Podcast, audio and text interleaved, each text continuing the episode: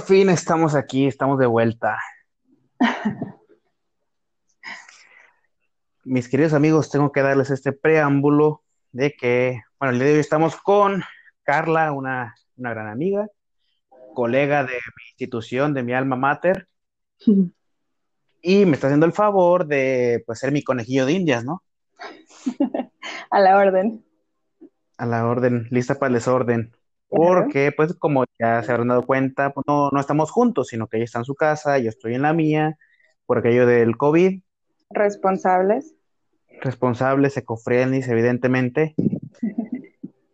y pues me está ayudando para hacer las pruebas de lo que necesito para pues estar invitando a más gente al podcast, ¿no? Porque igual y escucharme nada más a mí es aburrido, tomando en cuenta que después de dos podcasts, pues me quedé sin, sin contenido. Ay, Bernal. Entonces, bueno, te dejo, Carla, para que des un preámbulo, para que des una introducción, tú que te conoces mejor que yo. Claro. Oye, no, ya estoy bien feliz, estoy, me siento como fan de Justin Bieber eh, en concierto. Este, nunca pensé que esto sucedería. Estoy tan honrada de estar aquí. Ser tu príncipe. ¿Ah? Cambio mi virginidad por una colaboración con el Heraldo de Colima. ¡Ey, ya me exhibiste! este, no, pues nada, yo soy Carla Rebolledo, soy internacionalista y actualmente estoy en, un doctorado en ciencias sociales, como ya dijiste, pues en la Universidad de Colima. Eh, también soy embajadora de Iniciativa Empoderar, quizá algunos de ustedes ya hayan escuchado de, esta, pues este grupo, no somos tal cual la asociación, pero es una agrupación de mujeres eh, que buscamos fomentar y acompañar el proceso de empoderamiento de mujeres y niñas aquí en Colima. Entonces ya de esto al final te platico un poquito más. Eh, pues nada, no sé si quieres agregar algo. Pues dar una introducción del tema. Invité a, Carla a este podcast porque pues estaba analizando algo de, cómo está ahorita todo el pleito por aquello del coronavirus, de la nueva normalidad, y obviamente, pues ya hablamos Carla y yo de este tema y estábamos analizando la parte de que pues están anunciando una nueva normalidad que equivale a no salir a la calle, a usar cubrebocas, a no reunirse con otras personas. Y pues filosofando un poco caímos en el hecho de que pues para los hombres es una nueva normalidad, pero en general para las mujeres pues así han vivido toda su vida, ¿no? De alguna manera, sí. Eh, la diferencia aquí sería, ah, o más bien la que a mí me gustaría marcar, es como las mujeres amas de casa que viven bajo un esquema, digamos, tradicional o conservador, que son las que se ven más afectadas, porque, por ejemplo, yo que no estoy en ese esquema, quizá no vivo así, ¿no? Como la que nosotros estamos pensando.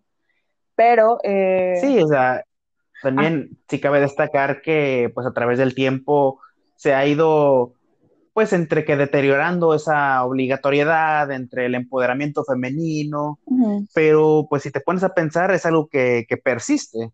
Sí, no, totalmente, eh, y digo, lamentablemente también.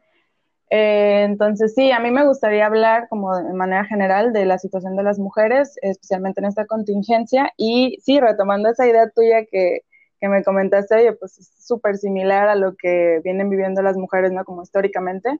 Y sí, totalmente. O sea, si, te pones a pensar, el estilo de vida de una mujer ama de casa eh, es prácticamente este. O sea, no salir a menos que sea indispensable.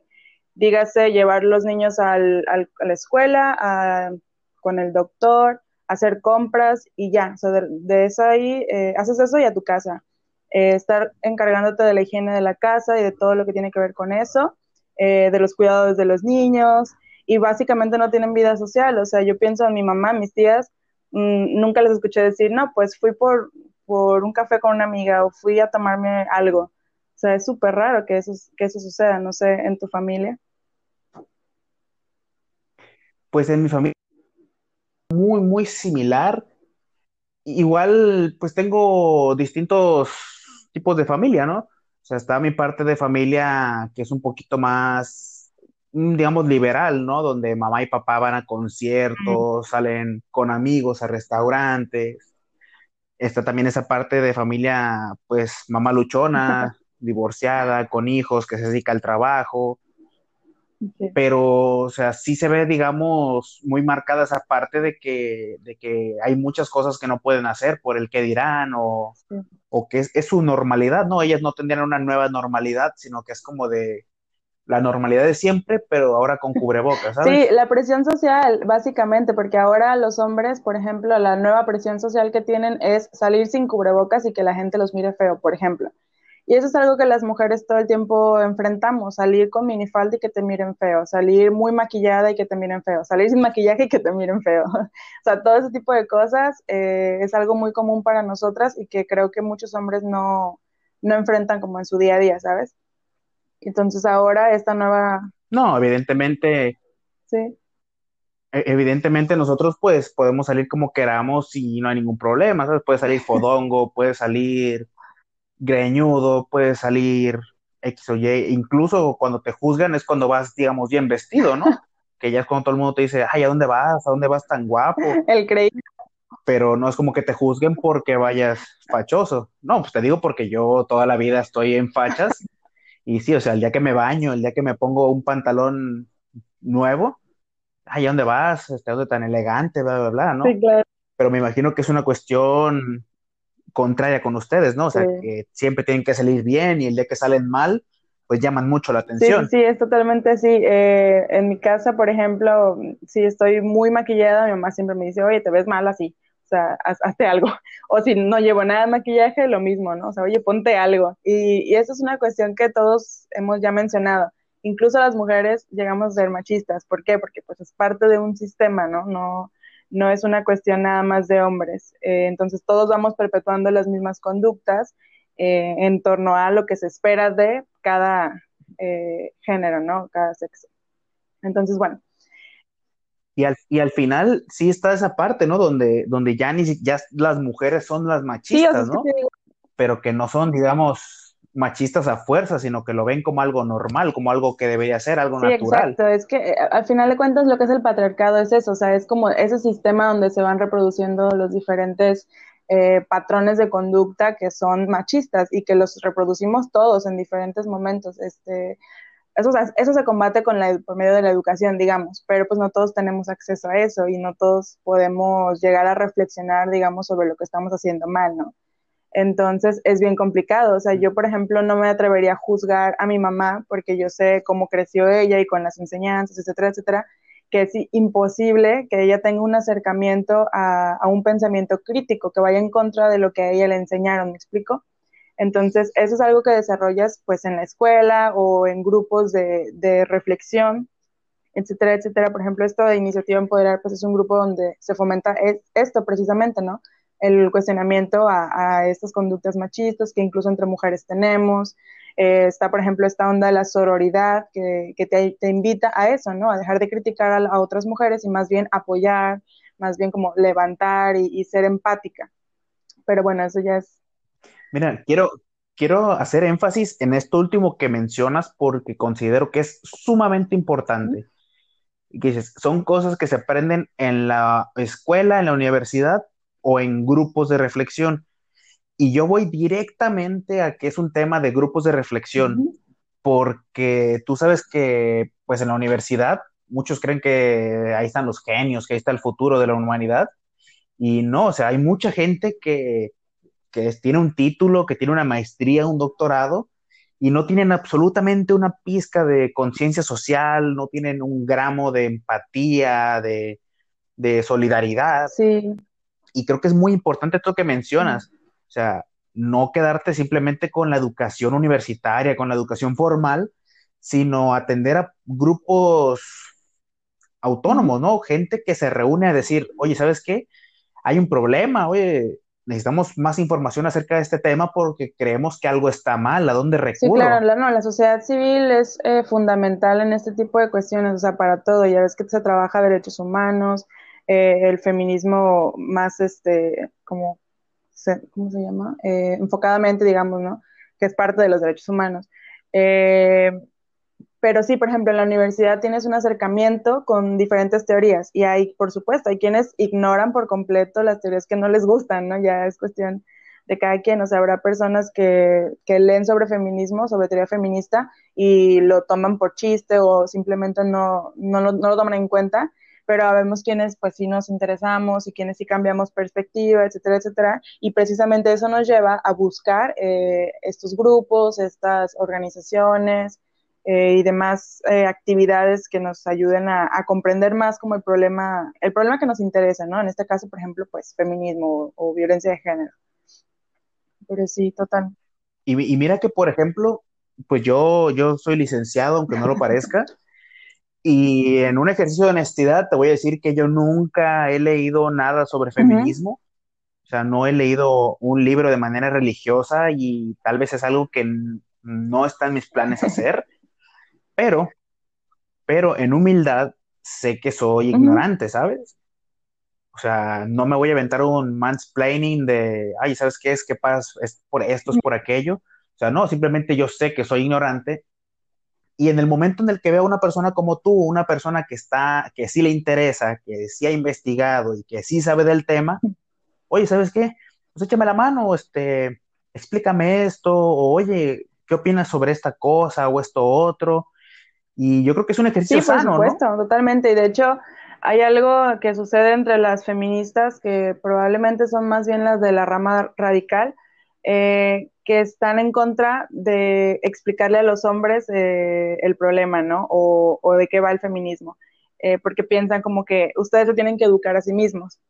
Y yo en este sentido sí estoy un poco en contra de esa idea. Yo, o sea, yo estoy a favor de ayudar a las personas, sea quien sea, hombres, mujeres, que por cualquier razón no se han acercado a, conocer más del tema, eh, pues claro, si lo tienes en tus manos puedes apoyar. Tampoco digo que sea tu obligación o tu responsabilidad, eh, pero siempre que se pueda, pues sí, acercar a alguien un poco a, lo que nosotros ya sabemos, eh, pues muchísimo mejor. O sea, es parte incluso de la tarea de, de una feminista, ¿no? De invitar a más personas a reflexionar con este enfoque, vaya.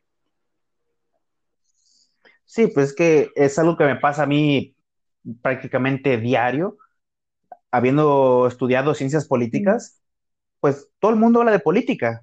Todo el mundo es experto en política, en relaciones públicas, en derecho, en, organismos, en federalismo, en todo. O sea, son expertos. Y, te empiezas a, empiezas a escuchar cada tontería como, como, no sé, o sea, que le echan la culpa a los diputados de la inseguridad en Colima.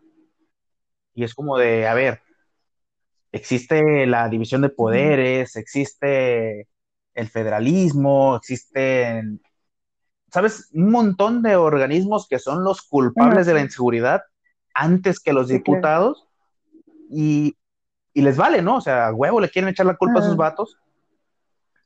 Y yo creo que es parte de esa, de esa humildad que he desarrollado, de que no me da, o sea, no me afecta decir, ¿sabes que soy ignorante? ¿Sabes? Ignoro, ignoro de este tema, ignoro del otro tema, y parece que tú sabes del tema. Oye, ¿me puedes ilustrar para no hacer comentarios idiotas? sí, la verdad es que yo no sé de dónde surge esa necesidad de, hacer como debate sin, fundamento, ¿no? De tratar de... De, cosas que no conoces, de cosas que nunca has estudiado en tu vida. Sí, no sé, no sé a qué atribuírselo, la verdad. ¿eh? Ahí sí me quedo en blanco. Yo tampoco lo entiendo mira, ya, ya, ya para cerrar esta, esta divagación y volver a la rama principal, no sé si has visto que ahorita con el coronavirus salió una, una cosa de, que tomar dióxido de cloro es benéfico para la salud. Ah, sí, una de las noticias de, ajá, sí. Ok, para la, para la audiencia que no sepa de lo que hablo, el dióxido de cloro, pues es un, es un compuesto químico que supuestamente en pequeñas dosis ayuda a combatir el SIDA, el cáncer, el tabaquismo, que tu papá te deje, que tu exnovia no quiera volver contigo. Es, es, un medicamento milagroso. Sí, cosas así que, que, no, que ninguna otra cosa soluciona, esa madre lo soluciona. Y entonces estamos rodeados de, de cadenas de WhatsApp, estamos rodeados de imágenes de piolines recomendando el dióxido de cloro y el otro lado, digamos, en Twitter o en redes sociales más formales, un chingo de doctores quejándose de que les están llegando un montón de pacientes envenenados, con problemas en el hígado, en el riñón. ¿Por qué? Pues porque se están tomando esta madre como si fuera Ah. miel, ¿sabes? Un té con mielecita. Sí. Sí, sí, sí. Y la gente jura que, que un amigo, que un vecino se curó por tomar esas madres. Y el montón de doctores ahí de, oigan, por favor, no hagan estas mamadas, se van a morir, se van a esto, el otro. Nada, tú qué sabes, estás vendido a las farmacéuticas, esto me salvó, bla, bla, bla. Pues estamos en una sociedad Así que- donde las personas se, baja- se suben el azúcar con, con coca, o como dicen, bueno, se balancean lo de la presión Sí, con, con coca. Entonces, pues, no, en, en res- en resumen, vivimos en una sociedad así. Vivimos en una sociedad, no, vamos no a decir duda. heterogénea, ¿no? Para diversa, para no calificar. Sí, para incluir a todos, porque si no, luego somos Ajá. excluyentes y es otro Sí, problema no, más grande. Eh, oye, pues nada, este, esta onda de, de la similitud, similitud, perdón, que estábamos haciendo es básicamente eso, ¿no? O sea, cómo eh, las mujeres normalmente ya tenían como ciertos patrones de conducta para poder eh, desenvolverse en sociedad y ahora ya todos por igual nos estamos viendo sometidos a este, pues estos eh, pues sí, patrones podría decirse, ¿no? Como el llevar cubrebocas, incluso a veces este, caretas, el no estar como en a conglomeraciones, el, mantener cierta distancia de, entre personas, etcétera, etcétera. Sí, mira, va- vamos, vamos recuperando esa parte de no estar en conglomerados, digamos, moviéndolo a- al punto de que las mujeres tal vez no pueden relacionarse con mucha gente, ¿no?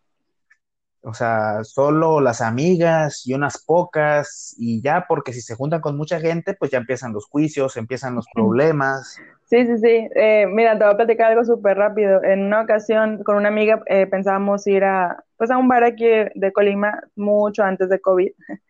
Y ella estaba súper desesperada porque, eh, o sea, buscando con quién, con qué hombre ir, porque decía, pues es que si entramos tú y yo solas, eh, pues no, o sea, ¿qué van a hacer dos mujeres solas en un bar? ¿Sabes? Tenemos que ir con alguien porque, o sea, si no, eh, pues no sé, nos van a estar acosando o, o simplemente pues nos vamos a ver como lesbianas, qué oso, ¿no? O sea, así, ¿sabes? Ese tipo de comentarios. Y yo estaba como de, ok, mi ojo se hacía chiquito, así como parpadeando, ¿no? Y yo de, ¿qué está pasando? Pero es real. Me habría dado mucha risa, me habría dado mucha risa que hubieran ido tú y tu amiga y hubieran llevado camisas de manga largas de cuadros negros con rojo, güey. Se me hubiera dado muchísima risa. Represor patriarcal. Oye, no, o sea, es que ese tipo de cosas, la verdad es que pareciera que ya es cosa del pasado, pero sigue sucediendo. O sea, realmente eh, te das cuenta que es muy normal para muchas personas mantener este, este tipo de, mm, pues sí, de estereotipos tal cual. O sea, De protocolos, Sí, sí, sí. digamos. eh, no sé, ah, me, me han sucedido varias cosas pues como de ese estilo, ¿no? De, de qué van a decir o de cómo nos vamos a ver. Y en, en mi realidad eso ya no existiría, ¿no? O sea, yo realmente no pienso como, ay, ¿cómo me voy a ver? Pero con no- muchas amigas sí lo veo y digo, wow, interesante. Sí, y al final es esta parte también de, digamos, de, de que se contagia, ¿no? Porque mientras todos están buscando, bueno, mientras hay un grupo de gente resguardándose en sus casas, este, la- desinfectándose, no saliendo y esto y lo otro, y ves ahí Facebook, ves Instagram lleno de gente saliendo, pisteando, jugando fútbol, y al final es, es como que también se contagia, ¿no? De, ay, pues esta gente sale porque yo no voy a salir. Sí, sí es bastante complicado. O sea, si esta, si estas personas no salen si- sin una figura masculina, porque ellas, yo sí voy a salir, ¿no? O sea, esa parte de, de cómo la sociedad va, va implementando cosas o va afectando el criterio de la gente, que tal vez no se dan cuenta, ¿no? Que dicen, ah, pues a mí me vale. Pero hay otras personas que dicen, si a esta persona le vale, a mí también me tiene que valer. Pues sí, claro.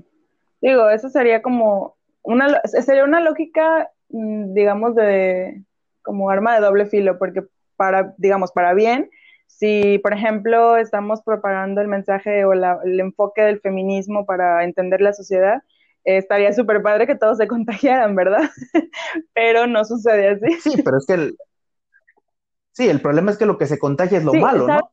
O sea, no se contagia empoderar a las mujeres, no se contagia el quedarse en Yo casa. Yo no diría lo malo tal cual, pero diría lo sencillo, porque es mucho más sencillo no cuestionarte las cosas y no, no ponerte en problema a ti mismo, ¿sabes? Mejor quedarte en tu zona de confort, con tus ideas ya preestablecidas, con tu normalidad como la has vivido siempre, eh, al margen de los hombres o al margen de eh, lo que sea, acostumbrada a tener relaciones tóxicas con tus amigas, ¿no? Que, que se, se, llevan bien, pero a sus espaldas hablas de ella y después ya se llevan bien. Ese tipo de cosas eh, es mucho más fácil dejarlas así y como ignorarlo que enfrentarlo y realmente trabajarlo, porque es un trabajo de, de cuestionarte a ti mismo, tus, tus, formas de ser, tus formas de hacer, tus formas de todo.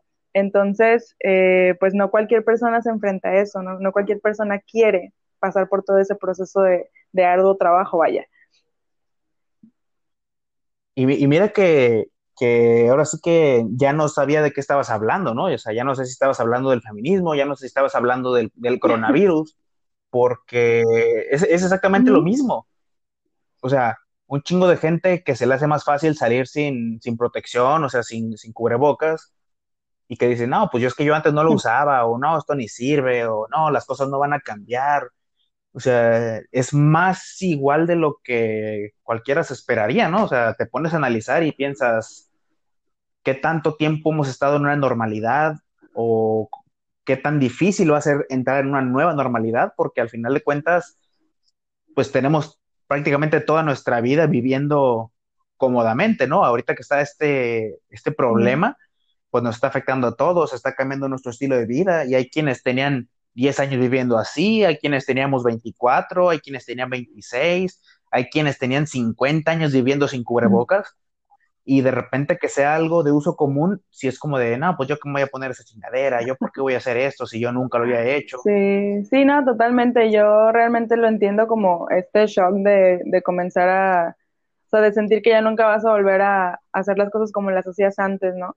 Y que tienes que enfrentarte a, a, pequeños retos diarios y tener más cuidado y bla, bla, bla.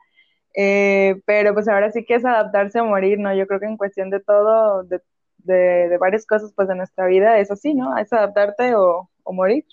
Y como ya no te adaptas a, bueno, igual también a cambios climáticos y demás, ¿verdad? Pero eh, ya es más bien una cuestión social, ¿no? De hacia dónde vamos como sociedad y quien se vaya adaptando pues va, va eh, permaneciendo y quien no pues bye. Pero mira que yo creo que, que no hay muchos ejemplos en los que sea tan literal el dicho, ¿no? O sea, literal ahorita o nos sí. adaptamos o nos morimos a la fregada. Sí, sí. Y mira que yo tengo, he tenido este conflicto desde el principio, mi preocupación, porque yo siempre he estado súper guardada, ¿no? O sea, yo tengo cinco meses en mi casa y solo salgo a hacer compras y regreso y no tengo vida social, estoy, o sea, de verdad súper encerrada. Eh, no recibimos visitas, no salimos, nada. Eh, Oye, pero, pero ya era así antes del coronavirus, no, no, no, entiendo, no entiendo tu ejemplo, ¿sabes? Oye, no, este, ya se me fue la idea que te iba a decir. Eh, que yo tengo esta onda viviendo así. Eh, y, ay, no, ya se me fue la idea. Perdón. A ver, me estabas diciendo que pues ya tenías mucho tiempo encerrada y que tú no tenías vida social desde que te encerraste. Sí, pero era esta onda de sobrevivir. Es que se me fue por completo. Lo siento, tiene que ser ese chiste. Sí. No, no, está bien. Mira, pasamos a otra idea. En fin, les dejamos esa analogía para el próximo ah, podcast. Retomaremos. Se, se, lo, Cuando se, lo vuelva va, se lo va a llevar Carla de tarea. Sí. Ok. Oye, pues ya déjate doy algunos datos porque, o sea, lo que te quería platicar se me hace que ni siquiera lo estamos hablando. Eh... Así es un podcast, o sea, van 24 minutos de introducción. no, ya. Eh... Sí, bueno, pues, la analogía esta de la similitud, pues ya la, ya la mencionamos un, un, poquito, ¿no? Entonces ahora hablemos de lo que es todavía más importante, porque hasta ahorita pues mencionamos como que estilo de vida y este, una cuestión de presión social, ¿no? Que es relevante, pero es aún más importante el tema de la violencia. ya hemos escuchado en, las noticias eh, cómo se han incrementado los niveles de violencia en todos los sentidos. Eh, por ejemplo, en, todo el país, según ONU Mujeres, entre enero y febrero hubo casi 41 mil llamadas de emergencias, por ejemplo, ¿no? relacionadas con violencia eh, contra la mujer. 166 presuntas víctimas de, feminicidio en todo el país en, en, este mes, ¿no? De, o sea, de enero a febrero. 466 víctimas de homicidio doloso y casi 10.000 víctimas de lesiones dolosas, ¿no? En, en, un mes en todo el país. Y en Colima eh, también hubo, hubo un aumento de, de, la violencia y, por ejemplo, el Instituto Colimense de las Mujeres reporta haber atendido eh, 2.500 casos de violencia de género eh, en, en, lo que va de la contingencia, ¿no? Entonces, este reporte creo fue el mes pasado. Entonces, bueno, ponle, no sé, cuatro o cinco meses de, de esta contingencia y este es un tema que se ha tratado mucho en redes sociales. Ha habido como campaña de que está aumentando la violencia en el Estado, eh, están aumentando las llamadas de emergencia y todo este show. Pero ahora, imagínate, o sea, vamos a retomar el tema que te, que te mencionaba anteriormente, ¿no? Hay mujeres, las mujeres antes o incluso todavía, hay mujeres que viven en situaciones en las que cuando el marido se va a trabajar, las deja encerradas, sin comunicación y sin dinero. Entonces, y esto es algo que te lo digo que de primera mano he conocido casos así, eh, que el marido se va a trabajar y pues hasta que regresa, la mujer está encerrada, no tiene comunicación con nadie, no puede ni siquiera, si el niño se lo enferma, no puede ni siquiera llevarlo al hospital porque no tiene ni dinero ni forma de salir de la casa. Entonces, así te la pongo, ¿no? Entonces, imagínate ahora eh, que el marido no está trabajando y que lo tiene ahí metido todo el día, porque no está trabajando por cuestiones de la contingencia, por ejemplo. Eh, o sea, imagínate los niveles de estrés, todo lo que se tiene que trabajar en una familia, el, el, asunto económico, eh, los cuidados, etcétera, etcétera, y tener que estar lidiando con todo eso y además con, con la, eh, con los rasgos, digamos, violentos de, del sujeto que ya siempre habían sido así, pues imagínate cómo se potencia todo esto, ¿no? Entonces, ¿hacia dónde va? O sea, no, es que, es que si, si sumas, si sumas todos los factores, pues el resultado es muy culero. O sea, es una situación muy culera y yo creo que es algo que todos nos estamos imaginando en nuestras mm. cabezas. O sea, todos lo tenemos muy claro qué es lo que está pasando en, esa, en ese ejemplo. Y es lamentable, ¿no? Porque si bien es cierto que así ha sido, esa es su normalidad de esas personas, ahora es aún peor. Sí, o sea, entre, entre personas que tienden a la violencia, eh, digo, también hay mujeres, ¿no? No vamos a decir que no hay mujeres que no son agresivas, también las hay, pero son las menos. En realidad, la, la mayoría de casos de agresiones son perpetuados por hombres. Entonces, eh, sí, ese, ese argumento de, ese argumento de, ay, pero es que las mujeres también, es para gente pendeja. O sea, no... hay, no hay otra manera de, no hay otra manera de, de ejemplificar. Ay, Bernal. O sea, cada que alguien dice, ay, es que las Sí, sí, sí, no, totalmente. De gente pendeja. O sea, sí, güey, o sea, no te voy a decir que, que sea un 50-50 o... O sea, y ya con eso creen que...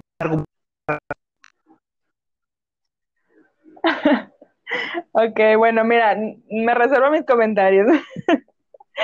pero, eh, pero sí, digo, en realidad, eh, pues es evidente que la mayoría son hombres que tienden a la violencia y que imaginen, o sea, si en, una, en un escenario, digamos, normal, donde tienen un empleo y pueden sobrellevar la vida, eh, son agresivos, ahora imagínate frente al estrés de no tener un empleo y no poder mantenerse ni a sí mismos y no encontrar trabajo por más que buscan y, y pensar que ni siquiera saben cuándo va a terminar este, esta contingencia, o sea, todo el estrés que eso les genera, imagínate, si de por sí son agresivos, ahora imagínate con esto encima, ¿no? Entonces, obviamente no es una justificación, es una mera descripción para sí, tratar es una cuestión descriptiva. para sí, tratar de el problema. Sí, exacto, o sea, hacia dónde los lleva y, la, la uh, sí, los niveles de agresividad que se deben de estar eh, pues viviendo en muchas familias colimenses, ¿no? Y que se ha reflejado en estas llamadas de emergencias y, y en casos que han pasado tal cual de que se ha levantado acta, ¿no? Se han levantado denuncias. Entonces. y, si, y si de por sí ya era difícil denunciar, ya era difícil acudir por ayuda, ahorita, por ejemplo, ya ni siquiera poder decir, oye, pues mi marido me golpea, abusa de mí, me voy a ir a, un albergue, ¿no? Exacto. O sea, entre que lo cerraron, entre que les recortaron recursos, sea... Y entre que el marido está siempre ahí, porque por ejemplo, si antes él, salía a trabajar, eh, a lo mejor había una pequeña oportunidad de, de, irse de ahí, ¿no? Para las mujeres. Pero ahora que están todo el tiempo ahí o, o simplemente, bueno, no sé, cualquier otra situación, pues se vuelve aún más complicado para las mujeres, pues dejar ese, ese hogar, ¿no? Donde están viviendo violencia. Y esto, esto se conecta mucho con la parte del empoderamiento, por ejemplo, que es este donde lo que trabajamos con Iniciativa Empoderar. Eh, por ejemplo, hay como niveles del empoderamiento que son tener, que este tener habla de recursos. Eh, aquí, por ejemplo, pensemos, muchas mujeres de, que son amas de casa no tienen un empleo, por lo tanto dependen 100% del salario del esposo, ¿no? Y tienen que administrar los recursos pues para la familia, en caso de que tengan hijos o si no, pues igual entre ellos. Eh, entonces, ella, estas mujeres no tienen recursos para sí mismas que puedan ellas eh, utilizar para mm, proyectos personales, ¿no? Entonces, ya desde aquí hay una falta de poder eh, que necesita ser trabajada. Entonces, cuando estas mujeres consigan esos recursos, están accesando, digamos, al primer nivel de empoderamiento, por llamarlo de alguna manera. Después de esto, el segundo nivel, digámoslo así, sería eh, adquirir conocimientos y capacidades, que se le llama el saber y saber hacer. Eh, este es un segundo paso para, digamos, empoderarse las mujeres, que es, por ejemplo, aprender a hablar inglés o aprender a utilizar Excel, aprender a utilizar Word una computadora, o sea, dependiendo del nivel de cada persona, ¿no? Cada mujer pero este tipo de, conocimientos y aptitudes que vayan adquiriendo, pues les va, las va empoderando en este sentido, ¿no? Porque las va dotando de habilidades para después e, ejercer un, empleo o, incluso tener su propio negocio. Eh, el tercero sería el querer, que es como un poder interior, o sea, creer en sí mismas y, querer realmente lanzarse para, para, desarrollar esas habilidades que ya adquirieron eh, o para pues echar a andar un trabajo con sus recursos. Eh, y el último sería, sería, el ya tal cual poder, es decir, tener la organización, la habilidad de trabajar en equipo, etcétera, etcétera. Eh, y esto ya vendría a completar todo el proceso de empoderamiento, ¿no? Cuando una mujer ya tiene algunos recursos, ya los puede utilizar, eh, ya cree en sí misma y cree en su capacidad y entonces pone a trabajar todo lo que tiene eh, junto con otras personas, ¿no? Apoyándose y demás y organizando su propio tiempo y recursos para hacerlos valer tal cual, tal cual tenemos la imagen de un hombre exitoso, ¿no? o sea, porque lo vemos así. En esta, en esta escala, digamos, algo que me llamó la atención, ¿en qué punto tú establecerías, digamos, la plenitud?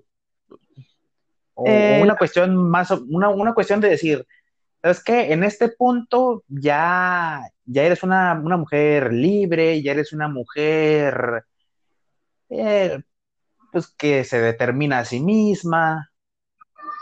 Yo creo que desde el momento en el que decides tener tus propios recursos, o sea, salir de esa zona en la que te están violentando de manera, digamos, económica, psicológica y física, eh, ya, ya hay un paso aquí de... Mm, pues no sé si tal cual de plenitud, como lo mencionas, pero, pero sí ya hay como un cambio de chip que definitivamente te va a sacar de, ese lugar, ¿no? Entonces ya desde ahí hay un poquito de eso y ya después se va trabajando conforme vas adquiriendo eh, conocimiento, capacidades y demás.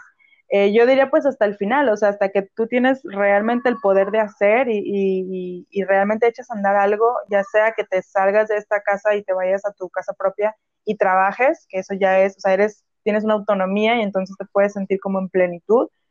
Eh, yo diría que hasta ese momento, pero pues por ejemplo desde el querer, desde el creer en ti, que es como este poder interior, pues ya es un es bastante significativo. Ya se agradece. Sí, no, no, es muy significativo para las mujeres, sin embargo, pues no se puede vivir de eso, ¿no? O sea, ya en el mundo real. Sí, claro, hay, hay, que pasar a, hay que pasar a la acción, hay que. Sí, sí, sí, porque a nos quedamos con las ideas y, pues si no llegas realmente a trabajar, te digo, ya sea un trabajo de asalariado o, o este, un proyecto propio, un negocio propio, eh, pues ambas son, implican un trabajo, o sea, implican desenvolverte tú como persona y desenvolver tus habilidades, etcétera, etcétera, implican un esfuerzo grande, pues. Entonces, si no llegas hasta ese punto, pues en realidad todavía no estás como con un proceso completo, que te diré, tampoco es como que se complete, ¿no? En realidad es algo que sigues trabajando y que, y que te acompaña toda la vida, pues, o sea, y es algo que incluso... Sí, o sea, también... Sí, o sea, también no es como decir alcanzar la iluminación o, o, irte al cielo, ¿no? Sino que estamos hablando de, de tener una vida digna, simplemente. Sí, ¿no? sí, sí, o sea, es, que es, un proceso que no acaba, pues, porque todos los días te enfrentas con retos diferentes y tienes que seguir, eh, ahora sí que empoderándote a ti misma, ¿no? Esta es otra cuestión. Eh, si, hay mujeres que nos están escuchando, el empoderamiento no es algo que alguien llega y te lo regala. O sea, el empoderamiento es algo en lo que tú trabajas día con día y tú lo vas desarrollando dentro de ti a tu manera, con tus términos, eh, según tu vida. O sea, es un proceso súper personal. Por eso al principio yo decía que nuestra agrupación de, de Iniciativa Empoderar, eh, lo que hacemos es tratar de fomentar y acompañar el proceso de empoderamiento. Porque no es que nosotras vamos a empoderar a las mujeres, porque eso no se hace, pues, o sea, no, no sucede así eh, nosotras compartimos nuestras experiencias, eh, compartimos información, tratamos de, acercarlas a un enfoque o a una realidad distinta, eh, de ofrecer opciones, ¿no? Que vean que se pueden hacer otras cosas y que no es pues forzoso que se queden en su relación donde las violentan, por ejemplo, o en una situación que dependen de otras personas, etcétera, etcétera. Entonces, pero sí es súper importante que tengan en cuenta esto, pues ustedes como mujeres, nosotras mismas nos empoderamos. ¿Por medio de qué? Pues sí, es como, es como la analogía, ¿no? De, de, darle un pez a un hombre y va a comer, darle, enséñalo a pescar y va a comer para, su vida. para toda su vida. Sí, sí, sí, sí, básicamente es eso, o sea, no, no es algo que se te pueda dar, es algo que tienes que desarrollar, que tienes que trabajar en ello, pero pues sí, totalmente vale la pena. Sí, pero al final de cuentas, sí, totalmente, porque muchas veces el problema es eso, si estás hablando de un negocio, si estás hablando de cualquier cosa que hagas en tu vida y no tienes quien te asesore, pues está mal, porque imagínate, mujeres que crecieron viendo mujeres asesinas o la Rosa de Guadalupe o todo ese pedo, que digan, ay, hoy me voy a empoderar, así que voy a ir a matar a mi marido, ¿sabes? Sí, ay no, no, no, no, ni digas. Sí, o sea, me van a salir, me van a sacar en un capítulo de La Rosa de Guadalupe, me van a sacar en como dice el dicho, y me voy a empoderar y voy a ser como Gloria Trevi. No, no, no, es como, eso es como las mujeres que, que dicen que son feministas y que ahora ellas son las que mandan en la relación y que ahora ellas son las que Sí, o sea, que ahora, que ahora las mujeres son, son las que pegan. Sí, sí, claro. Sí, no, eso es, o sea, eso es caer en el mismo patrón que tú estás odiando en, en, este momento, ¿no? O sea, no se trata de eso. Mira, yo creo que, yo creo que eh, ya sacamos incluso el tema del próximo ah, podcast, que vamos a darle por ese lado. Sí, sí, claro, creo que es un gran tema. De, de, cómo se confunde muchas veces la libertad con el libertinaje, ¿no? Ok. Uy, pues sí, hay mucho. Dice, no, ¿sabes, ¿sabes qué? Pues ahora somos libres, así que ahora podemos drogarnos, ¿sabes qué? Somos libres, así que ahora podemos asesinar o podemos hacer vandalismo, cuando es como de, oye, ¿sabes qué? Eh, creo que no estás entendiendo, ¿sabes? Creo que, creo que vas un poco para atrás. Sí. Sí, bueno, es que eh, eso tiene más que ver con caer como en radicalismo, ¿no? Radicalización de ideas, este, sí es un tanto como Yo creo que, yo creo que es más un tema, un tema de corrupción. Ok, ¿por qué? O sea, tomas una, tomas una causa noble y la corrompes. ok. Pues sí, sí. O sea, porque porque ustedes, por ejemplo, eh, en, tu iniciativa, en su grupo, no creo que entre sus solicitudes o entre sus peticiones esté el, que las mujeres tengan derecho a acosar, por ejemplo. No, pues claro que no. O que digan, ah, queremos el derecho de abandonar a nuestras familias. No, pues no. a, eso es a, lo que, a, eso es a lo que me refiero cuando digo que corrompen que, son personas que dicen, no, pues es que si los hombres abandonan a sus hijos y a sus esposas, pues yo también quiero hacerlo, porque somos iguales. No, yo creo, ese tipo...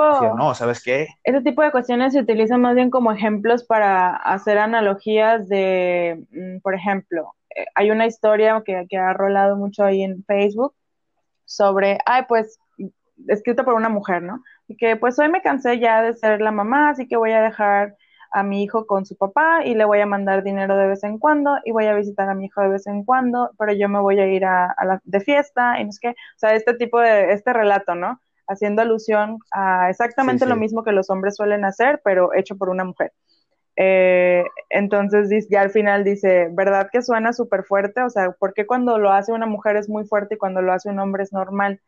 Entonces, claro que no decimos que queremos el derecho de hacer eso, ¿verdad? Pero lo utilizamos como una analogía para que las personas se cuestionen por qué eh, la diferencia con los géneros, ¿no? O sea, por qué cuando es un hombre es normal y cuando es una mujer no es normal. O sea, por qué tenemos tan interiorizado que la mamá siempre tiene esta, este don natural de ser mamá y, y amar a sus hijos todo el tiempo y a pesar de cualquier circunstancia y los hombres no, ¿sabes?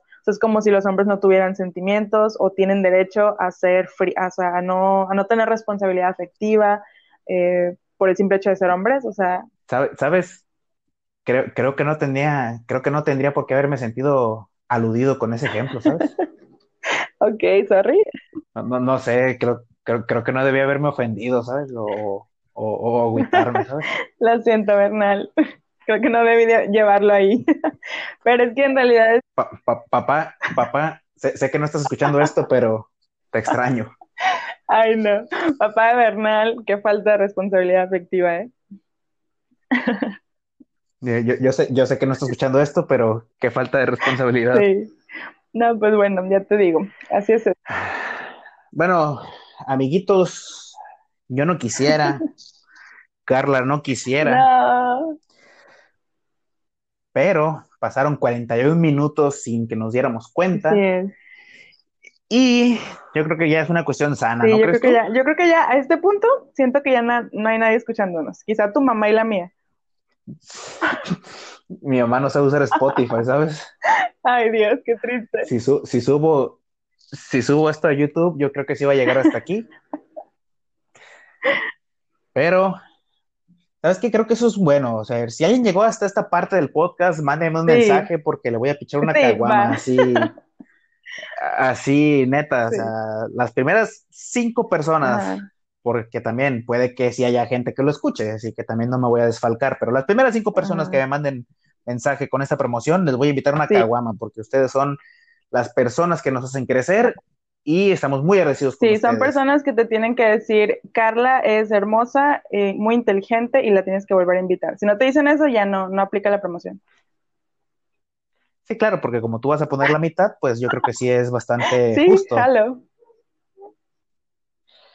Bueno, entonces esto sería todo por hoy. Espero que les haya gustado la colaboración y a mí me encantó demasiado. Creo que fue mucho más fluido y mucho más interesante que cuando solo estoy yo cantinfleando. pues a la orden, cuando gustes. Yo. Así que muchísimas gracias. muchísimas gracias.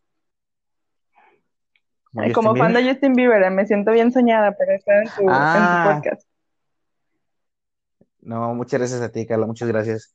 Y bueno, esto ha sido todo por nuestra parte. Mi nombre es Alexis Bernal. Aquí es donde tú tienes que decir el tuyo, ¿sabes? Tienes que decir que yo te acompañé. Bueno. Y ella es Carla Rebolledo, que seguramente estará muy seguido con nosotros, así que, pues nada, muchísimas gracias. ¿Algo que agregar, Carla? No, muchísimas gracias por la invitación, espero no haber enfadado a tu audiencia y nada, pues espero volver pronto. Esperemos que sí sea y seguramente así será. Así que, sin nada más que agregar, chao y que vaya que genial. vaya genial. Bye.